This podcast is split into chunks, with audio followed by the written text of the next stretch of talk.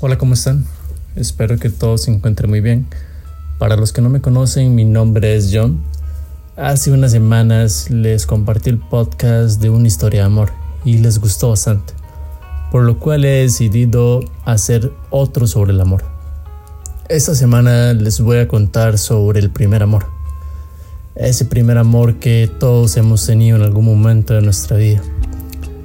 A la mayoría nos ha pasado que ha sido en adolescencia, otros quizás un poco más tarde de esa etapa.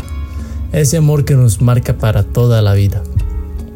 Este amor del que les cuento fue cuando yo tenía entre 17, 18 años más o menos. Todo empezó por el arte, que creo que fue lo que más nos unió en su momento. Teníamos tardes de solo cantar, hacer acroyoga, inclusive hicimos acrotela juntos. Ya a este punto, después de casi 10 años de haber estado juntos, hay muchas cosas que no preciso y no me recuerdo bien. Pero lo bonito de nuestra relación es que el día de hoy somos muy buenos amigos.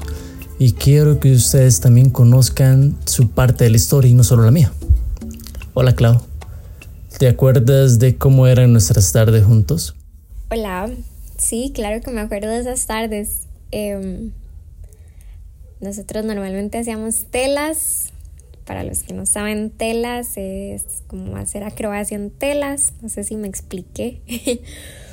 y esas tardes casi siempre llovía. Me acuerdo de que siempre llovía. Entonces nos acostábamos a dormir en el suelo, como en lo que sobraba de la tela. Y nos acostábamos a dormir ahí esperando a que pasara nada más la lluvia. A veces también nada más me veías bailar literalmente podían pasar horas de horas y vos nada más me veías bailar sin presionar y sin decirme como que estabas aburrido, no, literalmente nada más te sentabas a verme. Y mm, otra cosa que hacíamos era que vos llevabas la guitarra y nos poníamos a sacar canciones. Normalmente yo era la que elegía las canciones que quería que sacaras, pero siempre me dabas pelota y, y sacabas todas las canciones que yo quería. Entonces terminamos cantándolas juntos. Nosotros nos separamos por problemas, o mejor dicho, diferentes formas de ver las cosas entre la mamá y nosotros dos. Tanto así que al final, por bien de los dos, así es como luego yo, decidimos terminar. ¿De qué te acuerdas de cuando terminamos? Bueno, de qué me acuerdo cuando terminamos. Me acuerdo varias cosas. Eh, recuerdo que fue por mi mamá, meramente por ella, porque ella era la que nunca estuvo de acuerdo con la relación. Bueno, al inicio sí, ya al final como que no.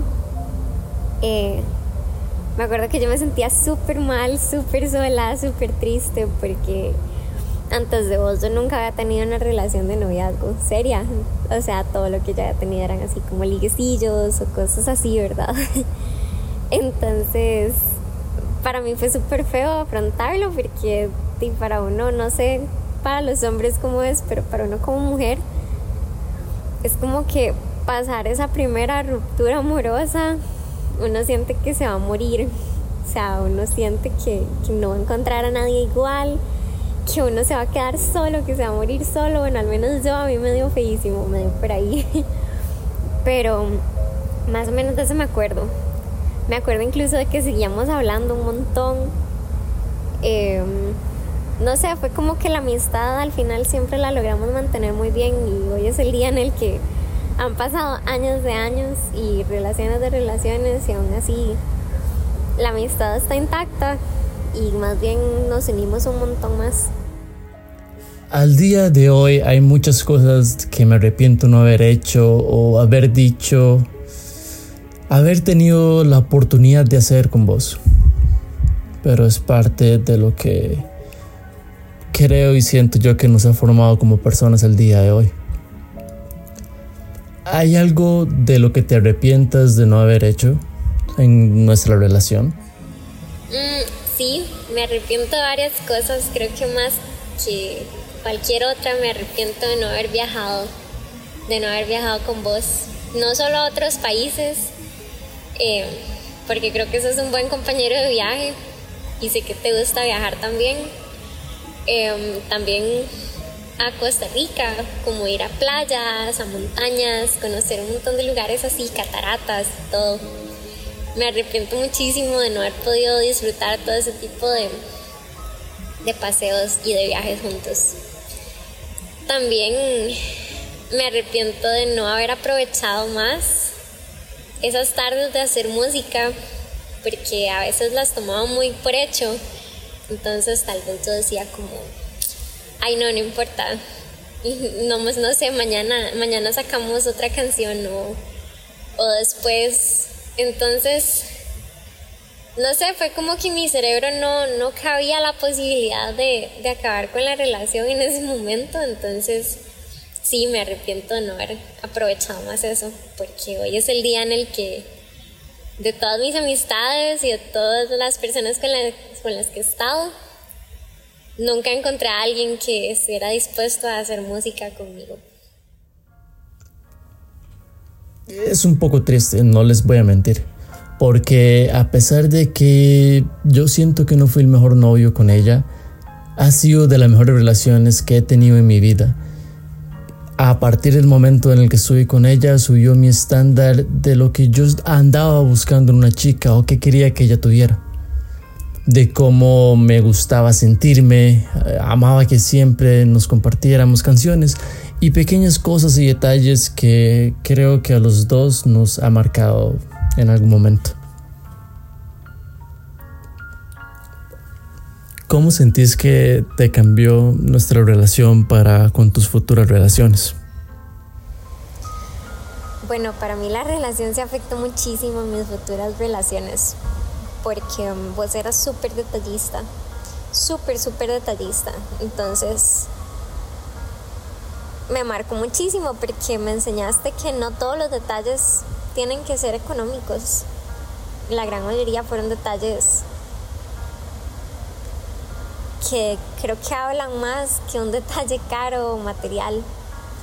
Cosas como por ejemplo que me esperabas afuera de la academia de danza con la guitarra y sacabas una canción para mí o me escribías una canción y me esperabas afuera solo para cantármela. Mm, o también me dabas rosas de color azul porque era mi color favorito. Y mm, no sé, creo que todos ese, esos pequeños detalles para mí me marcaron muchísimo porque hoy en día es algo poco común. Hoy en día no es común que las parejas se dediquen poemas, se dediquen canciones, al menos no con tanto sentimiento y menos canciones hechas por ellos, porque vos me hacías a mí canciones y me las cantabas. Y creo que eso influye mucho en mis relaciones también, porque me ha hecho súper exigente, me ha hecho súper, súper exigente con, con las personas en ese sentido porque yo digo, ¿cómo si se supone que me aman? No pueden darme ese tipo de detalles. O sea, yo no estoy pidiendo nada económico, nada material. Entonces, sí, así fue como influyó más que todo. En mi caso, hay momentos específicos en mi vida que me recuerdan a esas lindas tardes que compartíamos juntos. De hecho, recientemente hablábamos que esos vientos de Navidad y probablemente si no sean de Costa Rica, no sepan muy bien a qué es lo que me refiero, pero cuando se acerca la víspera de Navidad, hay unos ciertos vientos o un cierto clima que es muy característico de la fecha. Y en mi lugar me hace sentir muy feliz o nostálgico como es en este caso porque me recuerda momentos muy lindos en los que compartí con ella y que ya no está para compartirlo conmigo a nivel de relación. Y también que seamos honestos. Mientras más crecemos, más responsabilidades adquirimos y un sinfín de cosas que por una u otra razón nos, nos dificultan el poder compartir con alguno u otro ser querido pero los vientos de diciembre definitivamente son parte de esa nostalgia. ¿Hay algo que te haga sentir lo mismo? Sí, hay cosas que me hacen sentir lo mismo. o tal vez más que todo es como que me traen de nuevo esos recuerdos y me hacen como volver a vivir todos esos momentos lindos. Mm, por ejemplo, los vientos navideños. Creo que eran épocas que para nosotros siempre fueron súper especiales. Entonces, definitivamente esos vientos navideños me matan. O por ejemplo cuando, cuando hay una luna llena o cuando la luna también eso ya es como que me hace sentir súper sola, pero a la vez es como una sensación nostálgica, súper especial también. Porque nosotros siempre hablábamos de que, de que vos eras la luna y yo era el sol.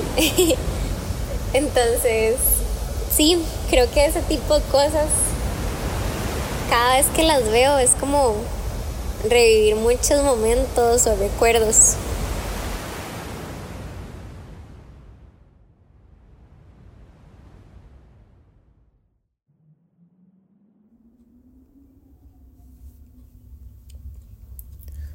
Creo, y si no me equivoco, en algún momento los dos nos hemos preguntado si en, si en algún futuro llegaremos a estar juntos. Y la verdad es que, aunque siempre respondemos con una u otra respuesta, nunca damos una respuesta concreta. Sin embargo, siempre he tratado de estar ahí para, para ella en lo que sea que ella me necesite, sin importar lo que sea. Algunos me han preguntado que si aún la amo. Pues sí, claro que la amo es una persona súper importante en mi vida y nunca lo va a dejar de ser. ¿Llegaremos a estar juntos? No lo sé. Quizás no como muchas de las personas se imaginan, pero de alguna u otra manera sí. Yo siento que si nos llegaremos a acompañar el uno al otro, pero quizás no de la misma manera en la que ustedes se imaginan. Clau, ¿Qué pensás de que estemos juntos en un futuro? Bueno, ¿qué pienso de que estemos juntos en un futuro? Creo que ambos hemos tomado decisiones de vida muy diferentes, caminos muy diferentes y ya no seríamos compatibles en ese sentido como tal vez antes lo éramos. Em, sueños de vida muy distintos para ambos también. Sin embargo, si hay algo de lo que yo estoy segura es que quiero que vos sigas estando en mi vida. Y que esta relación de amistad que tenemos tan grande y de tanto cariño se mantenga porque vos me has apoyado en demasiados momentos difíciles de mi vida, has estado ahí para mí. Em, inclusive me has apoyado en otras relaciones con otras personas. Y definitivamente ya ese tipo de amistad es algo que yo no quiero que se pierda. Entonces, no sé qué vaya a pasar en un futuro, pero si algo de lo que estoy segura es de que no quiero perder esa amistad que tenemos. No quiero que vos dejes de ser parte de mi vida. Y así yo esté en otro país, o vos estés en otro país, o estemos en lugares del mundo súper lejos, que siempre podamos seguir estando presentes en la vida del otro, ya sea por llamadas, por mensajes, contándonos, contándonos todas las tonteras que nos pasan. Entonces, creo que en ese sentido somos muy buenos compañeros de vida, porque nos, nos damos mucho apoyo y mucha compañía.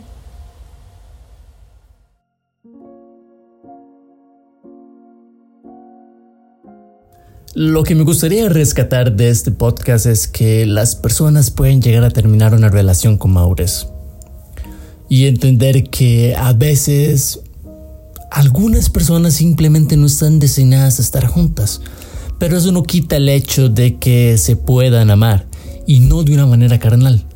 Yo ella siempre la voy a ver hermosa y siempre tendrá un lugar muy especial en mi corazón, pero ambos rescatamos el hecho de que tenemos ese amor seguro de amigos, lo cual es hermoso y a los dos nos encanta y nos sentimos muy a gusto con eso. Espero que les haya gustado. Si quieren escribirme y contarme alguna historia de ustedes, no precisamente amor, puede ser de otra cosa. Escríbanme a mi Instagram, John Haen, J-O-H-N, J-A-E-N También se los dejo acá en la descripción. Y bueno, eso sería todo. Muchas gracias por escuchar. Nos escuchamos, diría que la próxima semana, pero les estaría mintiendo. Nos escuchamos la próxima que haya un podcast. Bye.